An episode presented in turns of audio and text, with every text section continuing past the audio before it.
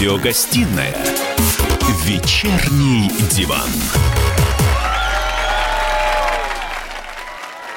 Ну, вот здесь надо говорить всем здравствуйте, Всем я Сергей здравствуйте! В эфире радио «Комсомольская правда». Я Сергей Мордан. А я Валентин Алфим. Главный, Здравствуйте, но- дорогие друзья. Хотел сегодня, как, как Рома Голованов, хотел сегодня на улицу выйти, но у нас такой ветер жуткий. Нет, нет. У нас еще и дождь идет. Так, да, ладно. Пока Сергей молчит, пока настраивает свой звук и делает вид, что и он, он понятия не имеет, что у него там происходит, я вам расскажу. Смотрите, 5 пациентов погибли при пожаре в больнице в Санкт-Петербурге. Были они подключены к аппаратам ИВЛ в реанимационном отделении. Не могли передвигаться сами, к сожалению. Врачи и персонал успели вывести остальных пациентов, однако спасти всех людей не удалось. И надо сказать, что 9 мая аналогичный пожар случился в городской клинической больнице номер 50 в Москве. Тогда погиб один человек. А, Причиной обоих инцидентов стало возгорание аппаратов ИВЛ производства Уральского приборостроительного завода. Временно завод приостановил поставки аппаратов а, в больнице Петербурга, в Москвы после трагедии.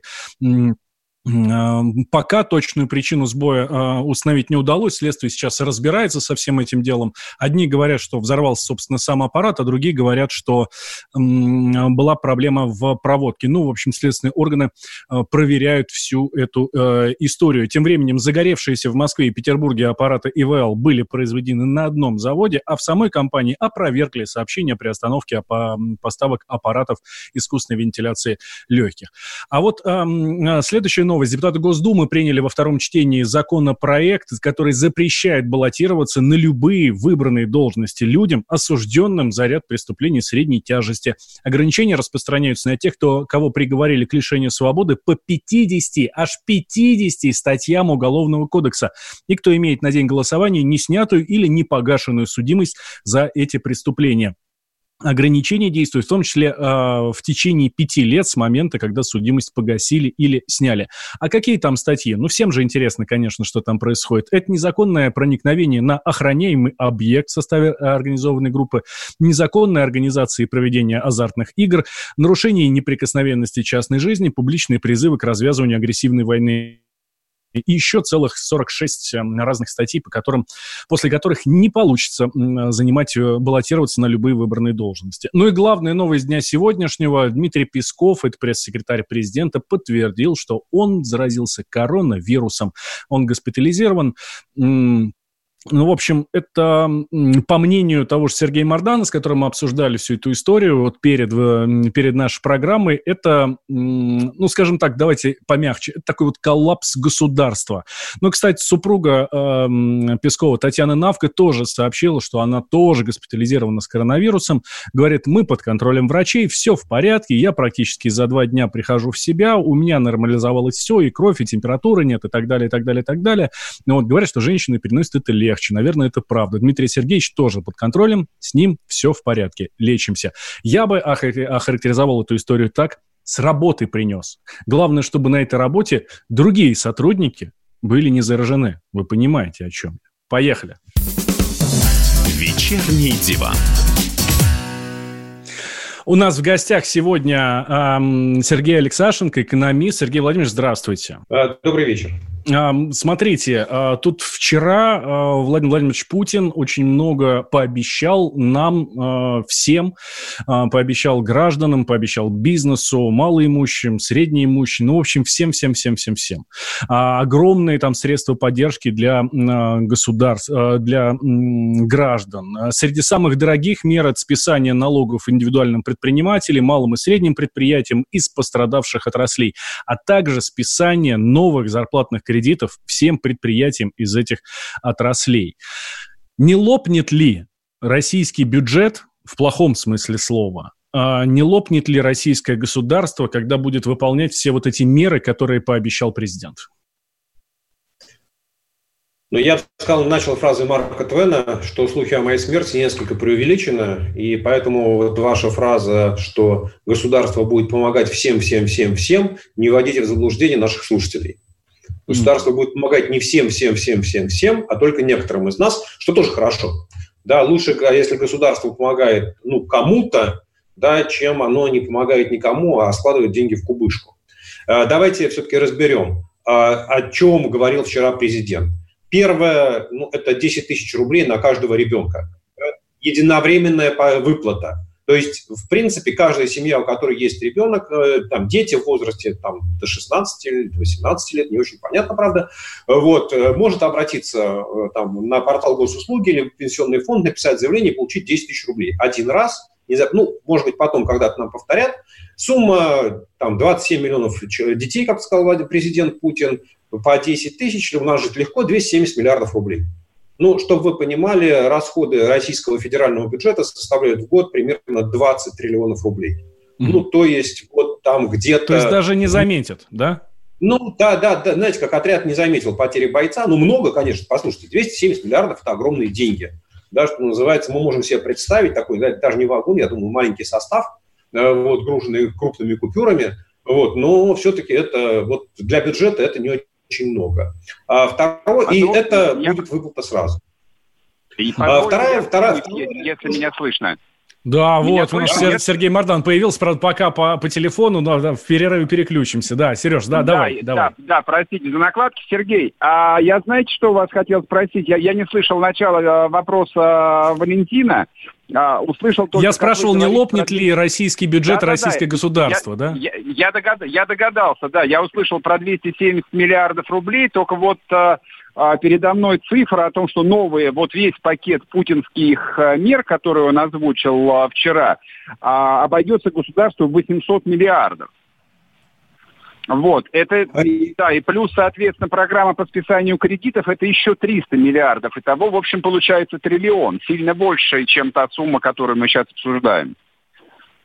А, Сергей, все правда. Вот, собственно говоря, я просто хотел эту цифру разложить на части, но вы меня опередили. Ага. Ну и раз начинаем с триллиона, ну давайте, что там мелочиться. Триллион 100 миллиардов рублей, вот, собственно говоря, э, это 1% российского ВВП.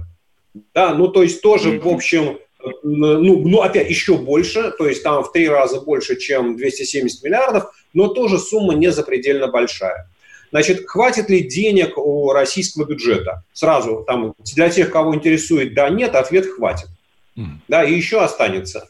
Вот, потому что по всем оценкам, которые дает Министерство финансов, которые дают эксперты, в общем, э, вся программа, которая вот утверждена на сегодня, она от бюджета требует ну, в живых деньгах не больше двух триллионов рублей. Да, вот если ее собрать, потому что там очень большая сумма, это, скажем так, прощение налоговой задолженности.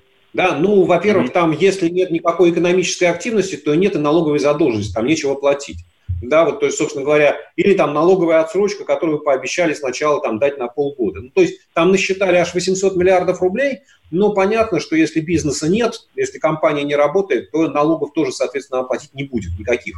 Поэтому вот там прощай, не прощай, можно сколько, можно пять раз эту сумму посчитать, но, в общем, все равно смысл от этого не изменится. Поэтому сумма не, не очень большая, она укладывается там в 2% российского ВВП, и ну, надо напомнить, что у российского Минфина в заначке, что у него имеется. Значит, вот есть фонд национального благосостояния там, в 11 с лишним триллионов рублей формально, из которого примерно 1 триллион 700 – это, ну, знаете, как э, бумажные активы, которые вроде как э, активы есть, а цены у них нет. И продать их невозможно, денег получить нельзя. А еще 2 триллиона было потрачено на покупку акций Сбербанка. Собственно говоря, вот mm-hmm. осталось живых денег там 7,4 триллиона. Это вот фонд национального благосостояния. Дальше есть, э, ну, Минфин же у нас хитрый, да, мы все хорошо понимаем, что какую бы льготу нам Минфин не давал, на все сводится к тому, что с населения деньги сдерут. Вот, также то же самое и здесь. Э, Минфин купил у Центрального банка э, акции Сбербанка, но при этом потихонечку себе из фонда национального благосостояния вот тот самый триллион с лишним забрал. Из двух триллионов, которые в сделке были, триллион получил Минфин. То есть у него в бюджете прирост триллион. И, э, соответственно, за прошлый год, когда цены на нефть еще были высокие, Минфин в течение всего года покупал валюту, и ее тоже там вот в пересчете на рубли получилось больше триллиона рублей. По закону Минфин должен это отдать в Фонд национального благосостояния, но сами понимаете, кризис, да, война войной, обед по расписанию. Соответственно, деньги нужны не в Фонд национального благосостояния, а в бюджет. Вот, соответственно, у нас получается там близко к 10 триллионам рублей. Это вот запас Минфина в деньгах по состоянию сегодня. Да, Сереж, Скажите, у нас... Вот при... У нас меньше минуты. Да, тогда большой вопрос я оставлю на потом, а сейчас задам один дурацкий вопрос, который, конечно, я не посмел бы задать уважаемому экономисту. А тем не менее, ответьте коротко, если бы вы распоряжались э, ФНБ, вы бы его как потратили бы? Сейчас немедленно или постарались бы его оттянуть на 2-3 года вперед? Я бы сейчас потратил примерно в два раза больше, чем вот потратило правительство. То есть вот сразу, Почему? да, и потратил ну, я бы потратил на поддержание семей с низким доходом и на компенсацию платежей по жилищно-коммунальному хозяйству. Справедливо, Отлично. хорошо. тогда после перерыва. Да, слушайте, не уходите, а мы попробуем теперь нормально подключиться. Да, Сергей Мордан, Валентин Алфимов.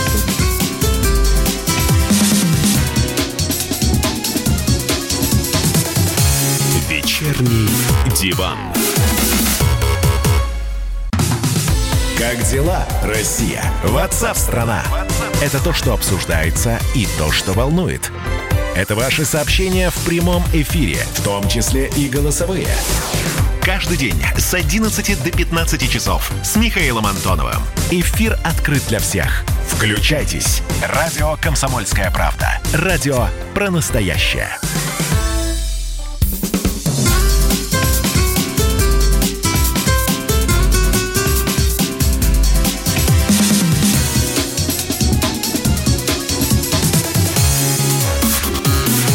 Первая радиогостинная «Вечерний диван». И снова здравствуйте в эфире радио «Комсомольская правда». Я Сергей Мордан. А я Валентин Алфимов. Здравствуйте, дорогие друзья. А, да, говори. Не, ну, хотел, это, я хотел сказать, но говори тогда ты. У нас в гостях Сергей Алексашенко, экономист. Обсуждаем, ну, для начала мы обсуждаем путинские меры, которые он предложил, а, пообещал, которые пообещал э, населению. Не знаю, Сергей Владимирович, вы сказали, что не всем, да там, ну, почти всем, правда. Всем, у кого есть дети от 3 до, 6, до 16 лет. Всем э, малоимущим, всем ИПшникам, э, всем, кто хоть кого-то сохранил у себя на работе, тоже помогут. Ну, там уже очень серьезно, там очень много. Ну, в общем, пока об этом говорим, дальше перейдем к чему-то такому более глобальному, потому что, кстати, есть мнение, об этом э, ближе к концу обязательно поговорим, что все, рыночной экономики нет, ну, то есть ее не будет вот в ближайшей перспективе. Это вот мы живем в конец эпохи рыночной экономики, а дальше будет что-то новое. Вот вы нам расскажете, что будет новое. Ну, а пока... Пока а, ну, продолжаем. Смотри, давайте вот что, коротко все-таки. Меня удивляет, что до сих пор российское правительство не приняло никакого решения о поддержке пенсионеров. 40 миллионов человек, 42 миллиона человек. На самом деле это там треть населения, 30% населения страны. Самые наименее имущие. А средняя пенсия там меньше 15 тысяч рублей. Да, так они, вот... они, они же пенсии и так получают, что их поддерживать-то? Сидели дома, а, ни, на, ни, ни на что не тратились. Ну, типа, пусть сидят дальше и... Ну, в принципе, да, конечно. И тратят еще меньше.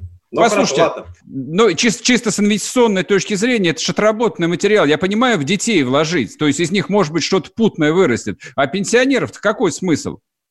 Не, ну тогда надо было идти по шведскому материалу, запустить, э, э, пути запустить эпидемию, вообще никакого штаба по коронавирусу не создавать. Пусть бы все перемерли, кто там вы старше 65 лет. Ой, Во- ну, вообще... почти все, почти все, не все. Некоторые должны остаться жить навсегда. Вот. Э, нет, но я просто к тому, что все-таки давайте, вот, да, действительно пакет помощи большой, и действительно возможно, что многие предприятия из как это, пострадавших отраслей, кстати, не все отрасли пострадали, да, вот некоторые не показ... могут оказаться не пострадавшими. Я не уверен, там, вот ваше радио, оно пострадало или нет? Как, ну, весь, черт... как, как, как весь медиабизнес, естественно. Минимальное падение рекламного рынка 30%, а я так думаю, что процентов 60 будет. А, а вот я думаю, что ваша главная компания занимается холдинговым бизнесом, что она холдинговая компания. А холдинговый бизнес, точно совершенно управляющая компания, не является пострадавшим сектором. Вот мы еще, давайте просто посмотрим. Мне даже будет интересно, как вы, что будет с, вот, с вашим медиахолдингом. Ну, медиабизнес пострадал, да. Газеты печатные, наверное, пострадали, и то там надо смотреть. Да? Ну, короче говоря, вот Давайте э, пакет большой, я, вот сразу, да, пакет большой, пакет хороший, но точно совершенно не все. Вот я, у нас, собственно разногласие одно. Э, вопрос был, мы хотели перескочить к рыночной экономике. Выдержит ли? Значит, опять то же самое. Э, слухи о моей смерти несколько преувеличены. Mm-hmm. Вот там за последние 20 лет, э, там у нас уже там треть, да, три, сколько там, третий кризис, там 98 -го года до 25, 2008, 14 15 еще один, и каждый раз говорится о том, что ну сейчас рыночная экономика точно рухнет. Она как не рушится, и я, я бы сказал так честно, даже не очень сильно меняется. Ну, потому что, по большому счету, нет альтернативы. Вот если еще до 91 года можно было говорить об альтернативе в виде там, плановой экономики социалистической, да, которая там сжи, начала быстро сжиматься, то сейчас, ну так, даже, даже в Венесуэле, в общем-то, ну, экономика с большим участием государства, с контролем за ценами, но контроль за ценами это не означает, что там всем предприятиям устанавливаются плановые цены. Да? Поэтому реальной альтернативы вот, рыночной экономики как таковой нет. И я, честно говоря, не думаю, что вот ну, что-то много, в принципе, ну как вот, будет труд, будет капитал, будет зарплата, будет банковский кредит, будут налоги, будет государство, будет бюджет, будет регулирование. Вот все, что мы видим, оно останется. Какие-то виды бизнеса изменятся. Да, конечно. Да, конечно, в каких-то видах бизнеса изменится. Какие-то виды бизнеса могут сильно пострадать, даже очень сильно пострадать и сжаться в своем объеме. Ну да, ну, например, хорошо понятно, что какой-нибудь там бизнес авиаперевозок и гостиничный туризм там на берегу теплого моря, ну, они будут восстанавливаться года два с половиной, может, три, может, четыре. Да? То есть вот какое-то время они будут страдать.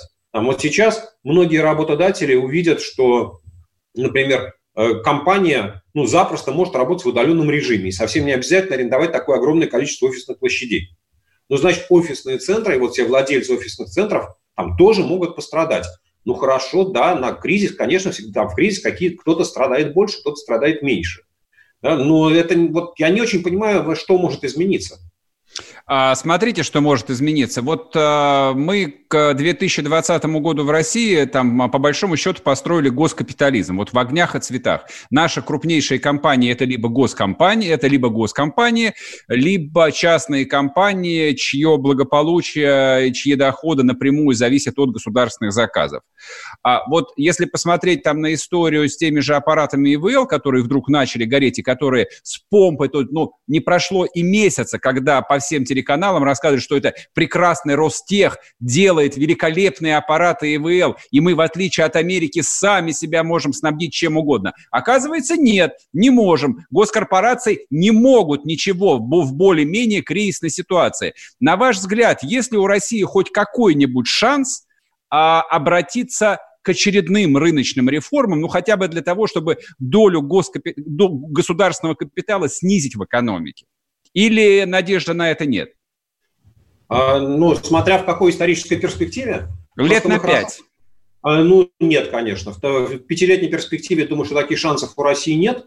Но потому что я надеюсь, что эти пять лет президентом Российской Федерации останется Владимир Владимирович Путин, его экономическая доктрина как раз опирается на крупные предприятия, желательно с государственной формой собственности а весь частный мелкий бизнес он засчитает жуликами. Ну, нельзя, не может же экономическая система опираться на жуликов, правда? А вот, вы, не, поэтому... вы, не, вы не утрируете, на самом деле, что вот а, позицию Путина? То есть, ну он же смотрит статистические выкладки, ему же показывают долю малого и среднего бизнеса а, там, в валовом национальном продукте. Она не 1, не 2, не 5 и даже не 10 процентов, а минимум 25-30.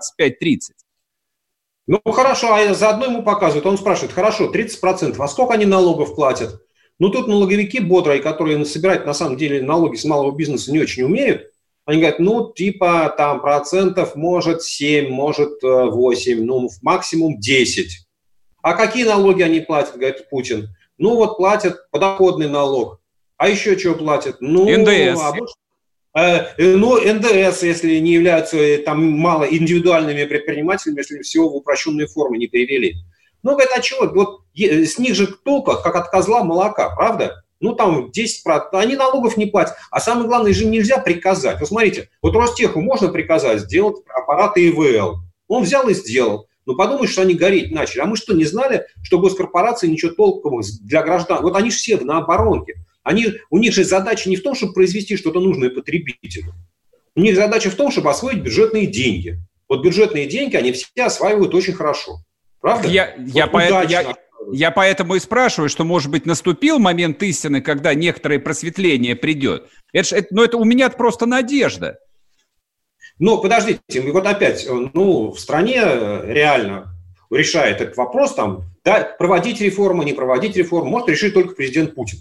Вот он все 20 лет последовательно проводит курс усиления роли государства в экономике, усиление государственной собственности в экономике, там концентрация там экономической мощи в этих национальных чемпионах, их поддержка. Ничего другого нет. Ну как он поменяет с точку зрения? Мы сейчас уйдем на перерыв, а после перерыва продолжим наш ученый разговор. Не уходите.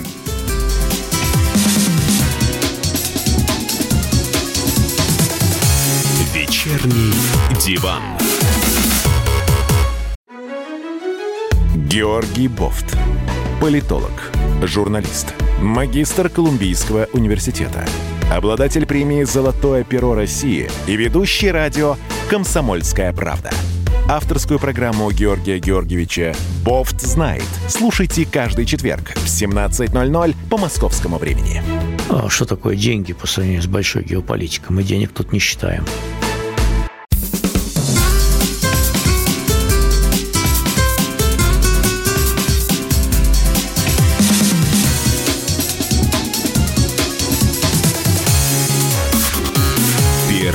Радиогостинная «Вечерний диван».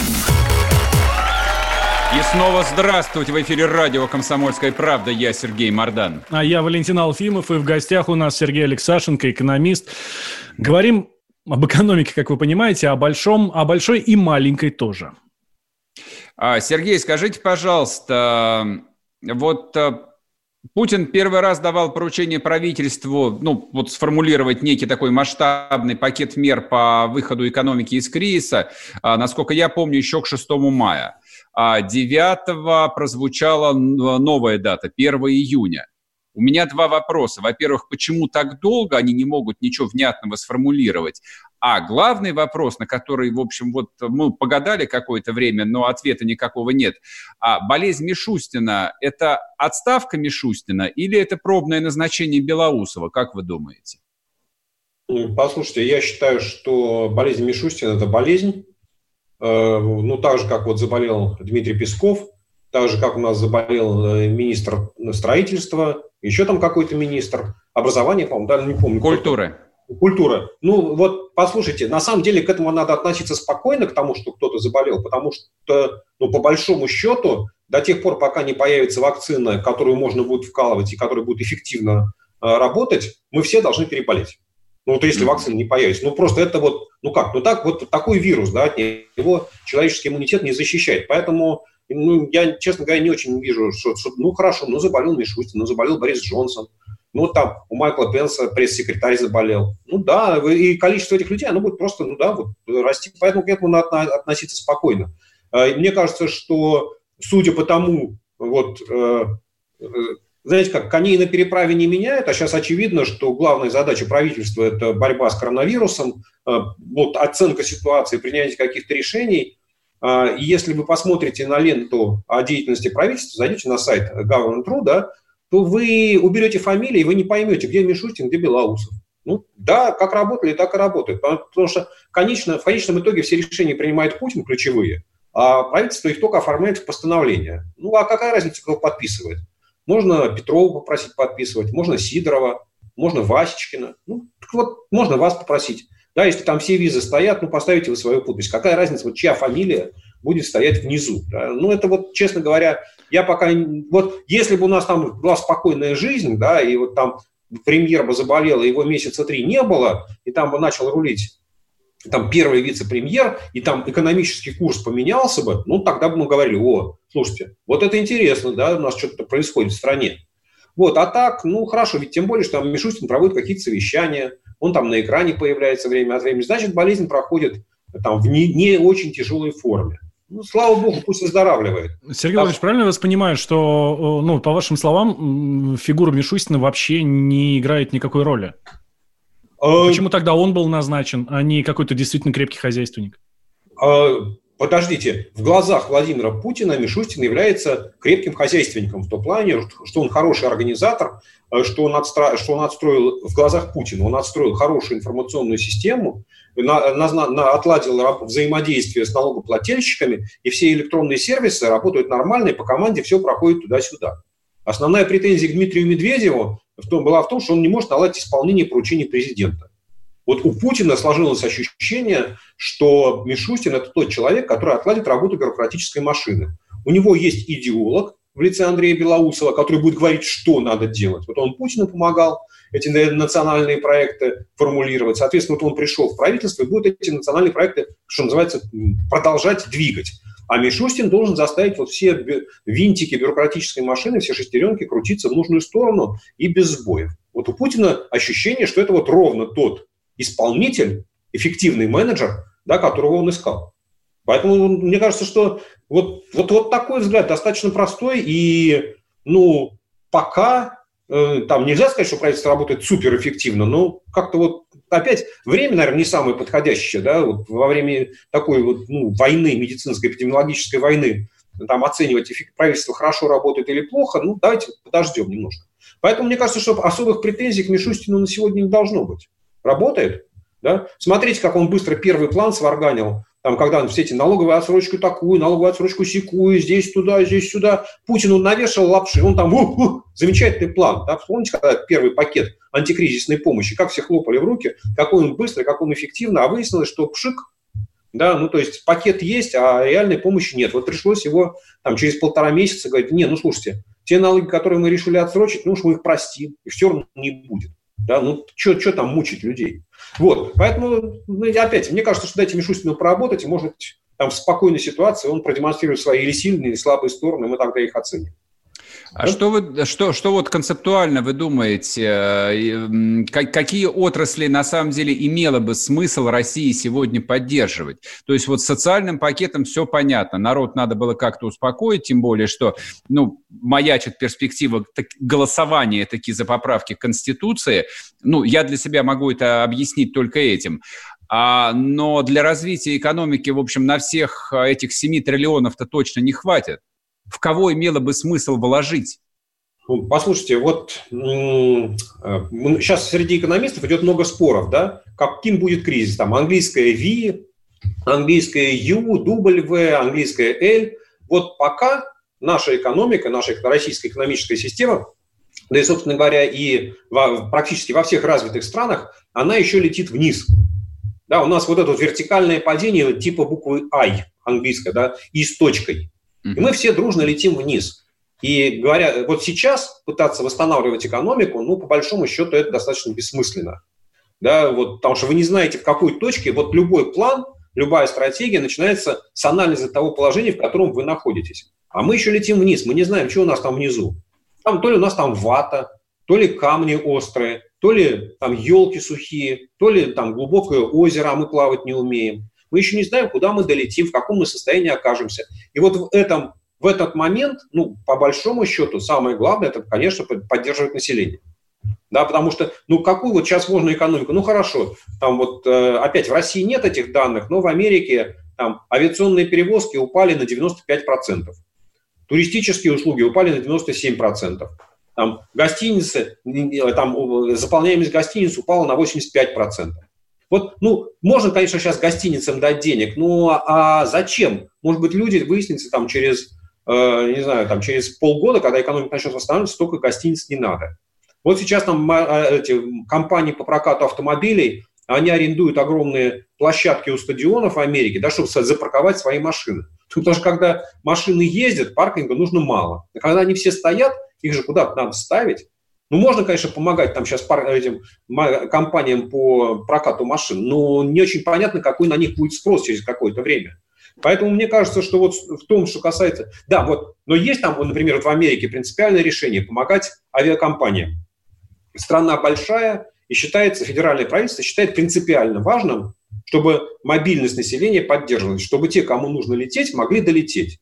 И авиакомпания может получить государственную поддержку, если она выполняет рейсы вот потом, в те города, куда она летала раньше. Там есть какие-то ограничения, Там раньше вылетали 4 раза в день, сейчас достаточно одного рейса в день. Раньше вылетали один раз в день, теперь достаточно один раз в неделю. Но вы должны поддерживать мобильность населения. Да? И вот за это мы вам сейчас, мы не понимаем, в каком состоянии авиакомпании окажутся там, через полгода, но сейчас мы уже готовы вам давать деньги. Вот, поэтому Кого еще нужно? Ну вот я, например, я лично считаю, что там поддерживать производство танков, ракет, самолетов и прочей всякой бронетехники сейчас точно не нужно. Ну вот опять рабочих поддерживать надо, а для чего сейчас выпускать все это вот, тратить ресурсы, напрягать там оставшиеся возможности, тратить деньги, давайте мы заморозим там все эти, не знаю, производство ракет на три месяца. Ну, что Сергей Владимирович, а поддержка компании, разве это не поддержка работников этой компании? Нет, вы Нет. компании платите деньги, эта компания э, расплачивается своими работниками, платит им просто зарплату, вот и все. Так давайте мы дадим компании ровно столько денег, чтобы она заплатила зарплату. А деньги, которые нужны на закупку комплектующих, металла, не знаю, электроэнергии, еще чего-то. Комплектующий металл – это э, этими деньгами компания расплатится с другой компанией, которая расплатится со своими сотрудниками. Так, хорошо, отлично. Произведем мы ракеты. Что мы с ними будем делать? Да, ну ракет-то производится на самом деле не так много в России. Что ж мы будем поддерживать мифы там? Но ну, вы посмотрите статистику, сколько производится там в квартал тех же калибров. Это все смешно. То есть нет, сравнивать, нет, сра- нет. Сра- сравнивать с советскими цифрами там не о чем сравнивать. У нас да. один, один танковый завод остался, и тот, в общем, работает через Слава пень Богу, его, его закрыть надо, потому что танки в современной войне точно не нужны. Россия на вооружение тратит в год 2 триллиона рублей. Это 2% ВВП ну, чтобы было понятно. Да. Ну да? что? Это, а... это, это, это вот столько, во что оценился, оценен сейчас весь антикризисный пакет. А Москва тратит 20 триллионов в год, и что? Да, Москва, Если... тратит, Москва тратит на жителей. Да, жители от этого получают от города какие-то услуги. Там другое дело, что какие-то из этих услуг не нужны, какие-то из этих услуг плохого качества, но Москва как город работает на население. А танки, ну... вот для чего, для, объясните мне, для чего сейчас нужны танки? На кого атаковать? Ну куда танковый танк – орудие нападения? Да, когда нужно танковыми клиниями прорывать оборону противника и захватывать огромное количество площадей. Ну, Сейчас... я, вам, могу, я вам могу сказать, эти танки очень пригодились бы летом 2015 года, когда две танковые армии могли бы пройти до Киева, например, и решить вопрос. Но их просто физически О. не было. Вот вам ответ.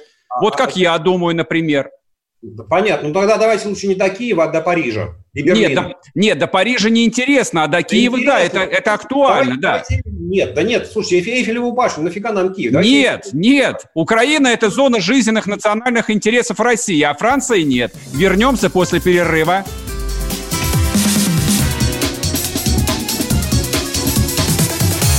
Вечерний диван. Давным-давно в далекой-далекой галактике. Я просыпаюсь. Ein, zwei, полицай Дружка моя, я по тебе скучаю. И Сережа тоже. Мы с первого класса вместе.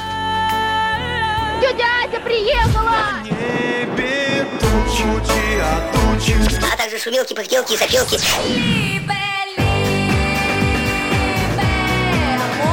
Это не ностальгия, у нас просто память хорошая. Мы услышали одну фразу или песню, почувствовали вкус, который мы называем вкусом детства, уловили запах и тут же мысленно перенеслись на несколько лет назад.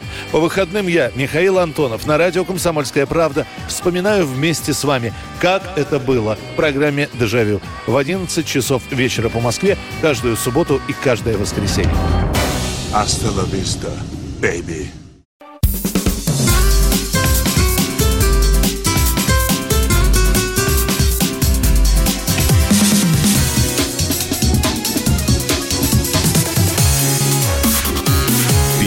Радиогостинная «Вечерний диван». И снова здравствуйте! В эфире радио «Комсомольская правда». Я Сергей Мордан. Ну, я Валентин Алфимов. У нас в гостях экономист Сергей Алексашенко. Продолжаем тему, которую завели в прошлой части по поводу того, как государство должно помогать гражданам своим через помощь компаниям или все-таки напрямую раздавая деньги, э, вертолетная вот эта история, да, по-моему, так это называется. Но наш вертолет ну, какой-то очень я маленькой загрузки оказался. Вертолетным, потому что объем денег э, очень маленький, который раздает государство. Да? Ну, сравните, там вот антикризисный пакет э, в США составляет уже 15% ВВП, Германии 20% ВВП. В России мы с трудом насчитали вот с вами 2% ВВП. Да, ну, то есть здесь вертолет, знаете, как вот, ну, не, явно не то сравнение. Ну, в общем, в лучшем случае с мопедика хорошо. Ну да, ракетница такая, не знаю, духовое ружье, что-нибудь такое, салют, фейерверк, хлопушка. А, Сергей, смотрите, я вот когда читаю, ну, с самого начала этого кризиса американскую прессу, в политике Трампа относительно поддержки экономики, там, в общем, такая простая линейная логика есть, ну, то, что я зацепил. Он сразу сказал, что мы должны поддерживать отрасли, в которых занято максимальное количество американцев. Мы должны поддерживать автомобильную промышленность, авиаперевозки, там, американскую почту и так далее, и так далее. А российское правительство ни при Мишустине, ни при Белоусове, там, ну, я, я понимаю, что как бы правительством на самом деле командует Путин, оно за полтора месяца так и не сформулировало, не назвала ни, ни одной компании, которую имело бы смысл э, поддержать. То есть вообще никакого критерия ценности в российской экономике вроде бы как и не существует. Хотя, казалось бы, ну, есть, допустим, то же самое РЖД, там 600 тысяч сотрудников. Почему они молчат, как рыба об лед? Они до такой ну, степени ну, беспомощные. А, ну, смотрите, давайте с Трампа начнем. Трамп, конечно, сказал, Трамп великий президент великой страны, но это не означает, что он приказал. Ну, потому что, например, автомобильные компании Америки, они дружно в середине марта согласованно остановили свое производство и пока его не восстанавливали. Они считают, что они не в состоянии обеспечить меры, вот, которые предотвращают распространение эпидемии, ну, тем более, что рынок провалился там в два раза по объемам продаж, и считается, что те запасы готовых автомобилей, которые есть, пока достаточно. И вот автомобильные компании стоят, что бы там ни говорил президент Трамп, и, вообще-то говоря, федеральных денег им не досталось. Бюджет США администрация предложила помощь авиакомпании Boeing, которая занимается строительством самолетов. Но сказала, вот мы вам дадим денег, но нам за это дайте там акции, воррант, ну, короче, финансовое обеспечение – акционеры компании менеджмент подумали, сказали, нет, не надо. Мы хорошая компания, мы системообразующая компания, мы устойчивая компания, мы деньги займем на рынке, мы деньги займем у банков, мы справимся без ваших федеральных денег. Вот. В России, ну, не совсем правда, что вы сказали, потому что в России есть у нас, как вы знаете, Министерство промышленности. Оно же должно что-то делать. Вот оно составило список, если я помню правильно, из 1261 системообразующего предприятия. Да, вот, в которые зайдете... попали в том числе и букмекерская компания. Э, это не важно. Значит, но э, это первая часть марлезонского балета, да? Потому что вот э, если вы зайдете на сайт Министерства промышленности, то вы увидите этот список. Можете даже по нему с интересом. Там много интересного. Там крапаловные компании, там много чего есть интересного. Мы это знаем. Mm-hmm. Вот. Но самое главное, что российское правительство при этом не сказало, в какой форме и кого и в каких объемах оно будет поддерживать. То есть все дальше это будет такой вот подковерный бюрократический переговорный процесс. Вы ко мне зайдите, я с вами поговорю, и мы там решим, что вам дать через банк, не через банк. Ну, скорее всего, вам дадут кредит, а кредит мы там либо дадим льготу, либо не дадим льготу. И, в общем, вот и правительство поговорит, тут у нас есть список системообразующих компаний. Вот мы их будем поддерживать. Но это не означает, что мы их обязательно будем поддерживать. Кого захотим из этого списка, поддержим. Кого не захотим, не поддержим. А кого поддержим, будем хранить в секрете. Потому что в прошлый кризис 2008 года таких предприятий было 294, и было 295, который назывался оборонно-промышленный комплекс, одной строчкой. И им на всех выдали 300 миллиардов рублей, и вот распределение этих денег между этими компаниями, ну, это было самым большим секретом Министерства экономики. Ну, то есть mm-hmm. просто вот реально там нужно было с отбойным молотком ходить и выбивать из кабинетов эти цифры, чтобы понять, кому чего дали. Понятно. А прокомментируйте, пожалуйста, вот написали письмо Белоусову, крупнейшие российские рантье, владельцы коммерческой недвижимости, там Абрамович, Гуцериев, Клячин, ну еще целый ряд товарищей, которые управляют четырьмя миллионами квадратных метров. Вот они пишут, что обязательно нужно их поддержать, иначе будет, в общем, а, страшный там а, какой-то дизастер, и вся российская банковская система тоже вместе с ними умрет. Как думаете, дадут им денег или нет? А, думаю, что дадут. Очень такие серьезные, уважаемые люди сильно пострадали, опять-таки, да. Потери их колоссальные. Но как выяснится, как они там посчитают, сколько все потеряла капитализация их компаний, или сколько им банковских кредитов нужно вернуть, но тут же правительство зарыдает горючими слезами и даст им денег. Но если серьезно говорить, я думаю, что владельцы коммерческой и офисной недвижимости, ну, у них действительно будут большие проблемы. А с учетом Они... того, угу сейчас она вся строилась еще с привлечением банковских кредитов, там от 70-80%, то банки пострадают тоже. Но потому mm-hmm. что арендаторов, арендаторы сейчас ничего не платят, и Дума приняла закон об, об одностороннем расторжении а, аренды уже во втором чтении, ну, то есть означает, что он будет принят. Да, потом я думаю, что очень многие компании, ну, они просто закроются. Ну, поставьте себя на место маленького магазинчика, вам проще закрыться, да, и там, когда все восстановится, открыться под новым названием, арендовать те же самые площади, жить там же, ну или в соседнем торговом центре. То вот есть многие проблем... компании, как... угу, угу. многие есть компании будут удаленно, и офисы станут кому не нужными. То ну, есть конечно, проблем, они... проблема Абрамовича – это на самом деле не только проблема Абрамовича и не сколько проблема Абрамовича, а проблема всех российских налогоплательщиков теперь.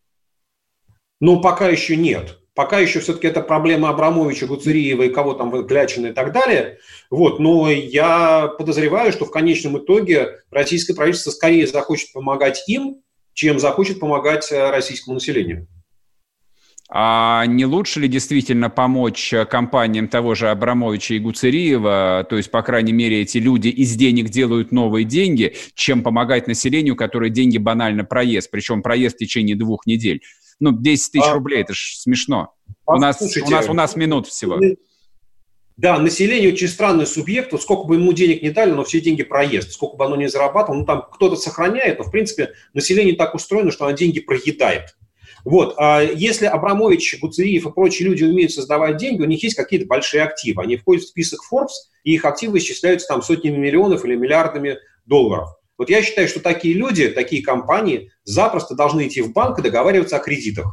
Да, вот то же самое, что делается в Америке, то же самое, что делается в Европе. Здесь никто не поддерживает крупных предпринимателей, крупные компании. Ребята, идите в банки, договаривайтесь, и банки с радостью вас прокредитуют. Это их, это их бизнес, это ваш бизнес, это частная собственность, вы брали на себя риски, несите. Но почему деньги, вы налогов платите, не знаю, там, копейки в российский бюджет? Ясно. Спасибо большое. Мы заканчиваем нашу беседу с Сергеем Алексашенко. Вернемся после перерыва. Не уходите.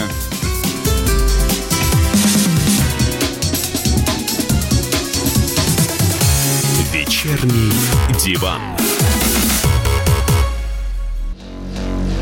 А у вас нет такого ощущения, что на нас идет цунами? Рушится рубль, рушится экономика. Сегодня последняя новость, просто страшно смотреть. Я не исключаю самые дикие варианты. Ну, например... Наша гениальная, в кавычках, Госдума наплевала на указания президента. Проснулись от того, что вломились в дверь, забрали оружие. Начали проклинать заново мужчин. Там уголовных дел море, газеты все трещали. Но он же в Госдуме, что вы удивляетесь? Вылилось это всеобщий хайп. Человек против бюрократии. Программа Владимира Варсовина. Гражданская оборона. На радио «Комсомольская правда». Каждый вторник в 5 вечера по Москве.